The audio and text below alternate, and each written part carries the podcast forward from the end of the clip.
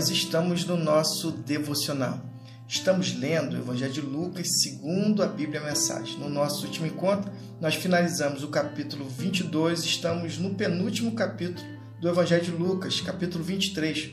Naquele momento, nós vimos quanto Jesus desejou comer aquela última ceia, lembra?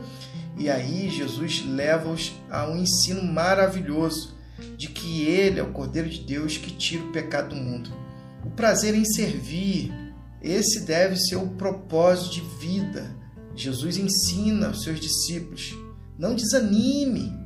E falou com o Pai, é, dando o exemplo de oração, a busca é, em momentos difíceis a Deus.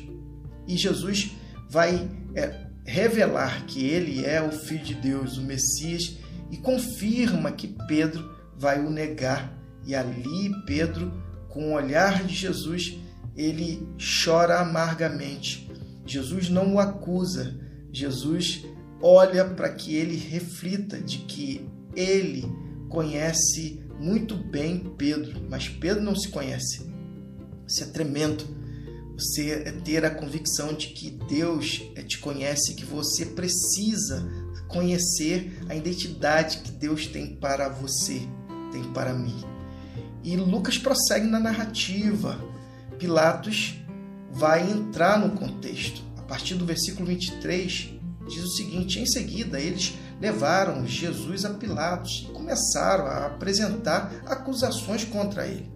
Encontramos este homem desrespeitando a lei e a nossa ordem, proibindo o pagamento de impostos a César e designando-se o rei Messias. Que fake news! Em nenhum momento Jesus é, promove a desordem, em nenhum momento Jesus promove o não pagamento de impostos. Dê a César o que é de César, dê a Deus o que é de Deus.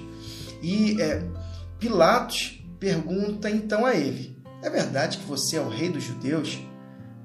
Palavras suas, não minhas, respondeu Jesus.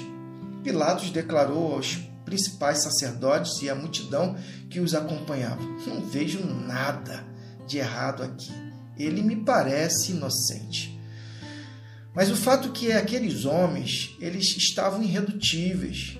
Eles já é, mentiram, estabeleceram fake news, injustiça. Eles estavam é, com o coração cheio de é, ódio, inveja e eles queriam, de alguma maneira, desestabilizar é, Pilatos em suas convicções, haja vista que ele sabia muito bem que Jesus era inocente, mas a forma que eles tinham para desestabilizar é, Pilatos era justamente é, levando mentiras e mais mentiras. E mais uma mentira ele vai é, falar, eles vão falar. Ele incita o povo com seu ensino, perturba a paz em toda parte, começando pela Galiléia e agora por toda a Judéia. Ele é um homem perigoso que põe a paz em risco. Mais uma mentira. Em nenhum momento Jesus promove a desordem. A única é, paz que Jesus promove é a paz interior, que é de dentro para fora.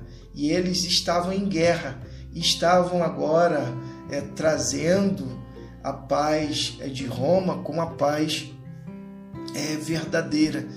Na realidade, a paz de Roma não é a paz verdadeira. A paz de Roma é a paz que pega em guerra, em, em espada.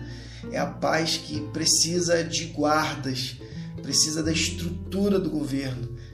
Jesus não promove essa paz. Jesus promove a paz que vem de dentro para fora, a paz que vem é, com a transformação do homem. Imagine todos os homens transformados com a paz é, de Cristo. Com certeza esse mundo seria é, bem melhor. Mas Pilatos estava abalado emocionalmente. Ele sabia que é, precisava é, tomar uma decisão correta. A decisão correta era livrar Jesus, porém as suas emoções estavam fragilizadas. Eu não sei qual é o seu contexto, eu não sei se as suas emoções estão fragilizadas diante é, de alguma decisão que você tem que tomar. O O fato é que você sabe muito bem o que deve fazer, você sabe que essa é a posição correta que deve tomar, mas vem tanta informação é, errada, falsa na sua mente, no seu coração, que você acaba ficando é, perdido em meio às suas emoções.